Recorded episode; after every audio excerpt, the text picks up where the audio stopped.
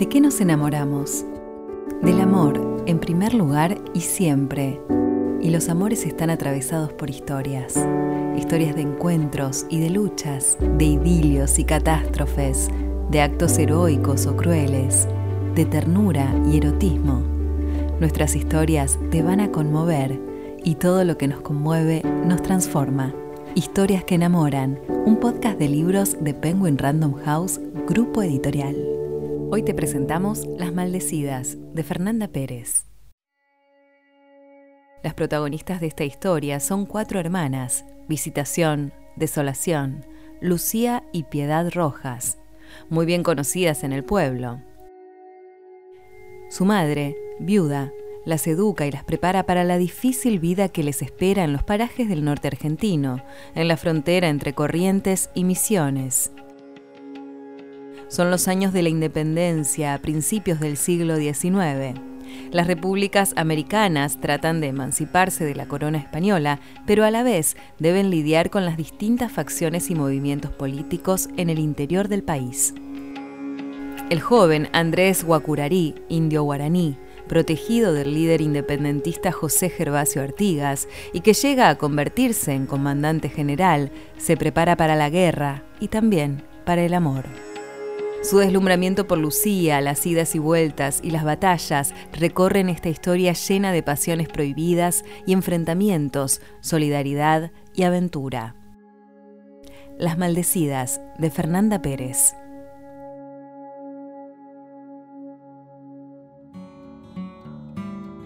Fernanda Pérez es escritora, periodista y docente. Durante casi 20 años se desempeñó como periodista cultural y actualmente coordina la plataforma Babilonia Literaria, además de ejercer la docencia en el Colegio Universitario de Periodismo. Yo no sé si yo decidí empezar a escribir. Yo escribí toda la vida, desde los 20 años estoy trabajando en un diario, así que la escritura es, es como como algo natural. Vengo de una familia donde se escribe mucho.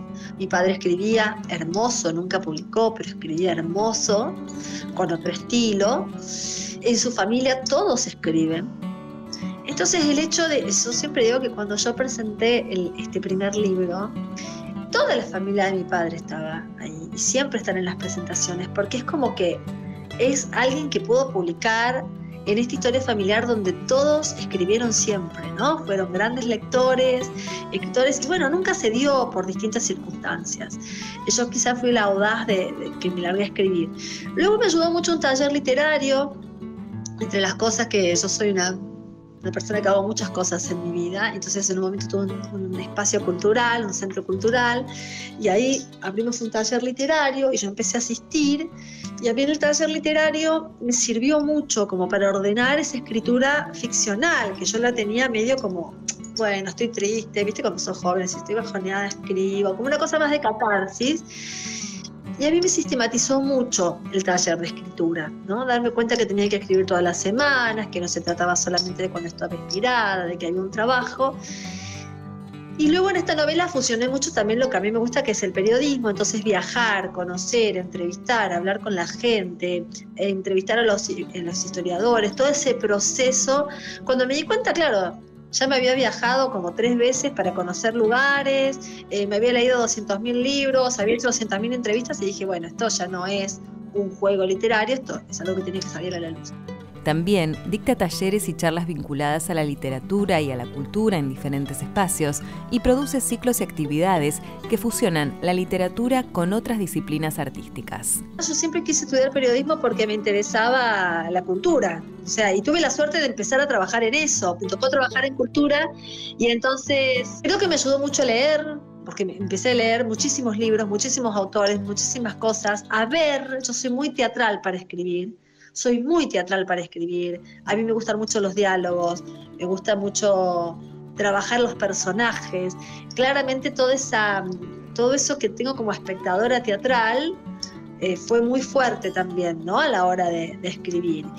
Y mm, la docencia, bueno, creo que la docencia te enseña un poco, eh, porque uno se lo transmite a sus estudiantes, porque yo además doy materias vinculadas al periodismo y a narrativas, que es esto de que uno aprende a escribir escribiendo, no hay mucho misterio, ¿no? Uno puede ir a 2.000 talleres, pero si vos no, no escribís todos los días y corregís y volvés a corregir y volvés a revisar y encontrás la palabra, a veces tenés la idea de lo que querés narrar, pero no encontrás la palabra, ¿no? Así, ¿cuál es la palabra que me está faltando?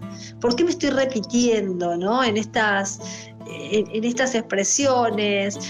Hay algo que tiene mucho que ver con el oficio también y, es algo que yo le transmito a mis estudiantes. Cuando me dicen, yo no sé escribir, nada, profe, no me sale escribir. Eh, bueno, empezamos.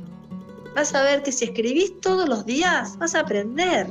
Lee y escribí, lee y escribí, lee y escribí. Y vas a terminar escribiendo. No te digo que vas a hacer qué sé yo, a lo mejor un premio Nobel, pero lo vas a lograr porque hay mucho de oficio en la escritura, Que a veces hay como un mito eh, en el arte en general, yo lo veo en la música, yo vengo también del ámbito de la música y, veo que la gente piensa, viste, que el tipo que toca el violín, qué divino, el tipo que toca el violín para tocar divino, ¿sabes? Todas las veces que tuvo que practicar ese compás, millones de veces. La escritura también es así.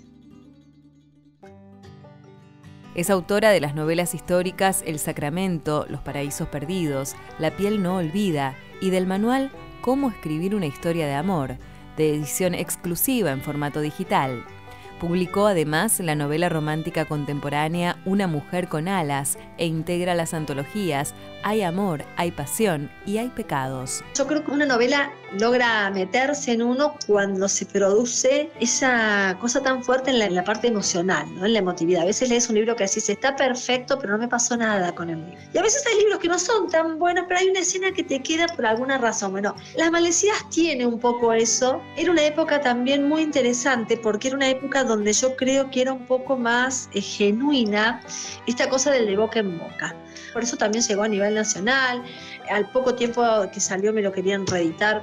Bueno, después no se pudo y fue quedando y fue quedando y fue quedando. Y a mí me parecía, con esto de los 10 años, que el libro merecía, ¿no? Como, como integrar esa especie de, catálogo que tiene Penguin.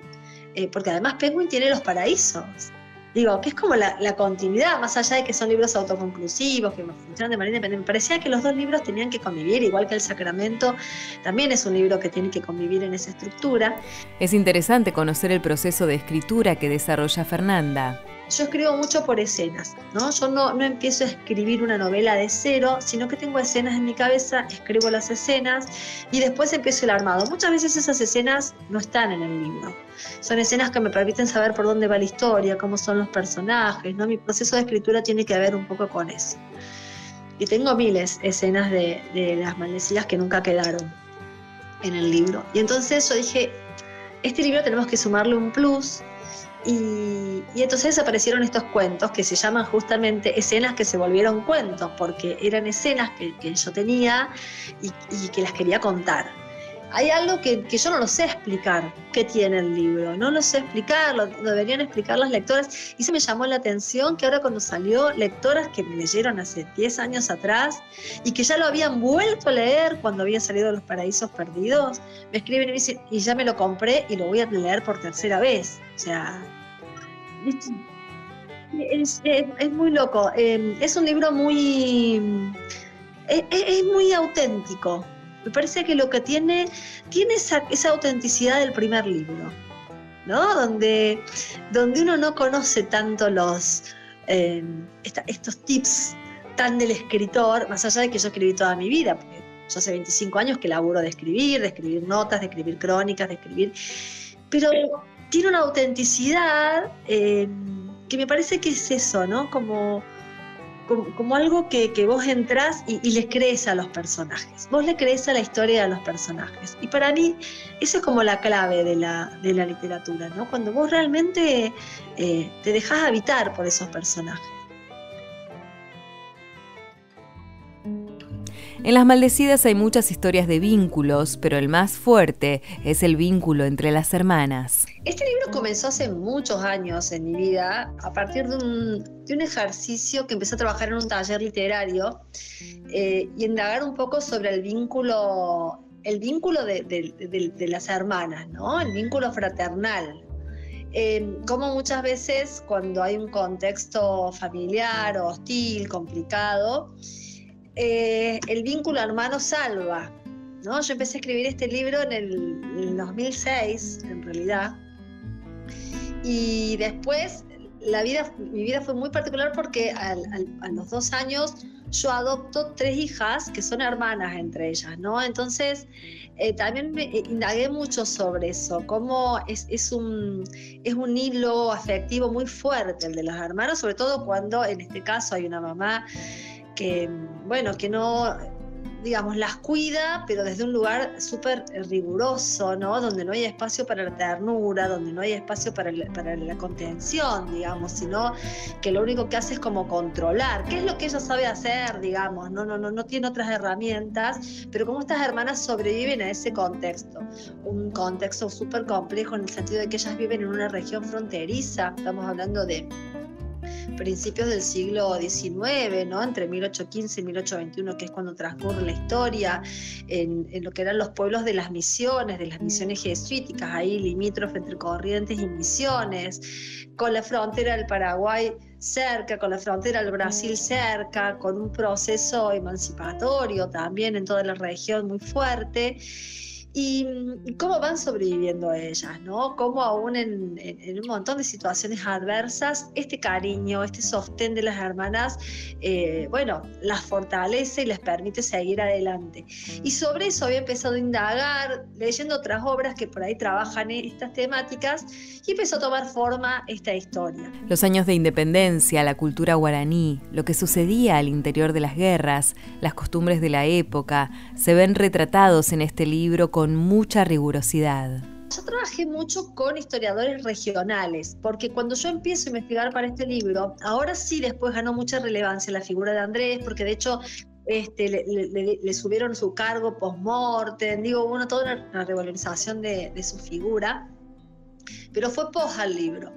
Em, entonces yo trabajé mucho con los historiadores regionales. Había dos o tres historiadores misioneros y un correntino que habían trabajado muchos, mucha investigación sobre la figura de Andrés, porque así como era muy desconocido para nosotros, en la región es muy conocido y de hecho en Corrientes está dividida las aguas, ¿no? Están quienes lo detestan, las, las sociedades más, la ciudad o la cuestión más conservadora, ¿no? Lo tienen como el indio que vino a intervenir su ciudad y lo tenían como vándalos. En cambio, todo lo que era la región rural tenía una mirada diferente, ¿no? Bueno, muy propio con la constitución este, sociocultural de, la época, ¿no? Y la mirada que había sobre, sobre los pueblos originarios y toda esa cuestión.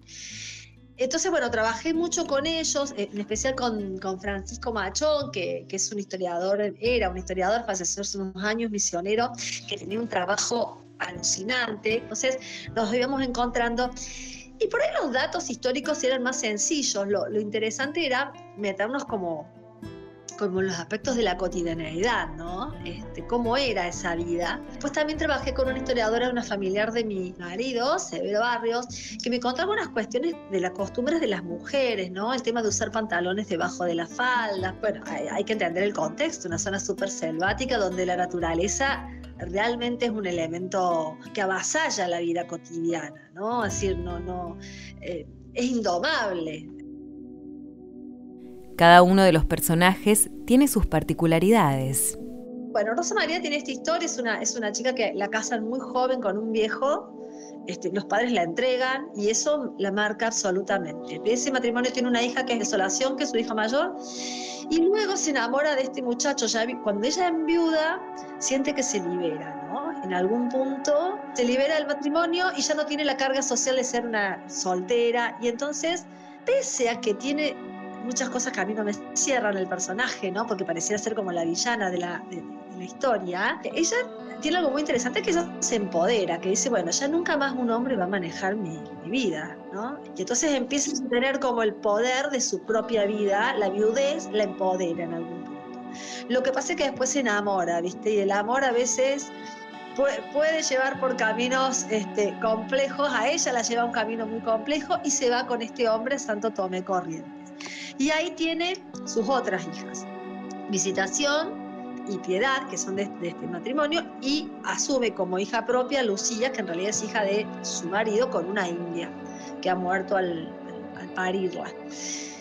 Entonces, bueno, así las va criando en ese contexto, visitación, eh, bueno, Desolación es una mujer también muy oscura, que nunca logra ¿no? esa relación con sus hermanas. Siempre está como fuera de ese trío que representan Visitación, eh, Lucía y Piedad. Un poco por decisión de ella, y es quizá la que más pierde ¿no? en la historia. Eh, luego Visitación es como la, señorita de la casa, la más bella, que es como la que tiene más chances de, alcanzar una mejor vida. Luego está Lucía, que es todo lo e, es rebelde, es impulsiva, es graciosa, es, es la vida, ¿no? Para esas hermanas. O sea, la parte es muy rebelde, pero a su vez es la que le da vida a ese hogar, es la que le impulsa a la hermana que se escapen, que se vayan a encontrar con no sé quién, o sea, es muy audaz y es un personaje que crece mucho, empieza siendo una niña en la novela, con una idea del amor muy pueril, del amor, del enamoramiento, como un juego, y la vida va complejizándose, y el personaje que termina siendo Lucía no se parece, o se parece muy poco a ese primer personaje. Porque bueno, empieza a sufrir eh, muchas cosas, la verdad que sufre, eh, es un personaje que le pasan de todo, tiene un cautiverio, o sea, eh, y entonces eso también va cambiando. Empieza a, preguntarse si realmente el amor vale la pena o, si es preferible construir un tiempo de paz, ¿no? de armonía, porque ha perdido tanto en el camino. Es, un personaje que, que, evoluciona mucho a lo largo de la historia. Y Pera es un personaje que yo adoro, eh, es una chica que tiene un problema de nacimiento que nunca se cuenta, yo sé cuál es, cuál es el problema, ha quedado como descaderada en su, en su parto y entonces nunca camina y le hacen una silla. Y a mí me encantaba porque es un personaje que uno imagina que tiene como una discapacidad muy específico, pero vos a lo largo de la historia esa discapacidad se va, se va diluyendo, ¿no? Eh, no es una discapacidad realmente para ella, es la más pequeña, entonces es la más cuidada por sus hermanas, es la más protegida y es un personaje que cuando vos lo ves 10 años más tarde en Los Paraísos Perdidos, es alucinante, ¿no? Es una mujer parada, eh, y digo parada de una manera muy metafórica porque siempre sigue en su silla, pero es, la que, es un poco la que va a mantener esa esencia de las rojas. Te invitamos a enamorarte de Las Maldecidas, de Fernanda Pérez. Es una gran historia de muchos amores. Me enamora la historia de amor de ellos, que es una historia de amor poco convencional, que es una historia de amor que nace ya para, para, morir, porque él es un tipo casado, con una misión militar, política específica. Ella es una chica que está en el medio del campo, que es una criatura cuando empieza la historia, porque tiene 15 años. Eh, y sin embargo, ese amor se va, van, van encontrándose cada año, cada dos años, siempre hay algo, ¿no? Este, de, ese amor, y es un amor que evoluciona. Y después tiene otra cosa que me encanta, que son las otras historias de amor que también rodea. La de Visitación y Gustavo es hermosa, es una historia convencional, digamos, ¿no? Visitación cumple con todo lo que debe ser, se casa, tiene sus hijos, vive en Corrientes, digo, es quizá la que mejor pasar tiene de todas las hermanas, pero bueno, también sufre. Gustavo es un personaje hermoso, de una lealtad hacia Andrés hasta el final con él, o sea, es hermoso ese personaje. Y Piedad, que también se enamora, y se enamora de un hombre prohibido, ¿no? de un muchacho que iba a ser sacerdote. Y a mí me encanta porque es un personaje de autosuperación sistemática. Finalmente la silla nunca es un impedimento para ella, ¿no? Pese al lugar donde vive. Entonces, finalmente vos ya no ves la silla, la ves a visitación, que es tan madura pese a su edad, que es tan, que es tan inteligente también para manejar las situaciones. Por esa razón es la que queda al frente de la casa, ¿no? Este, 10 años más adelante, al frente de esa familia. Ese amor que tiene para esos hijos que cría como propios con sus hijos adoptivos, que después, cuando los ves 10 años después, esos, esos cuatro hijos con ella y ese amor que tiene por esos niños. Em, creo que es una, novela donde el amor circula por, por muchos lugares. eso es lo que tiene, ¿no? No es solamente el amor tradicional de la pareja con los avatares, ¿no? Y es también una pregunta ¿Qué entendemos por el amor? ¿Qué entendemos por un final feliz? Eh, que el final feliz eh, es una cosa y que triunfe el amor es otra, ¿no? Eh, yo siempre digo que Romeo y Julieta no es un final feliz, es un final trágico, pero triunfa el amor, triunfa el amor. O sea, entonces es un gran final, ¿no? Entonces, bueno, me, parece que, tiene que ver con eso, con, con qué entendemos por el amor y cómo lo único que te salva es el amor. Historias que enamoran, un podcast de libros de Penguin Random House Grupo Editorial. Habitemos nuestro tiempo de lectura con historias que enamoran. Consulta nuestro catálogo en penguinlibros.com.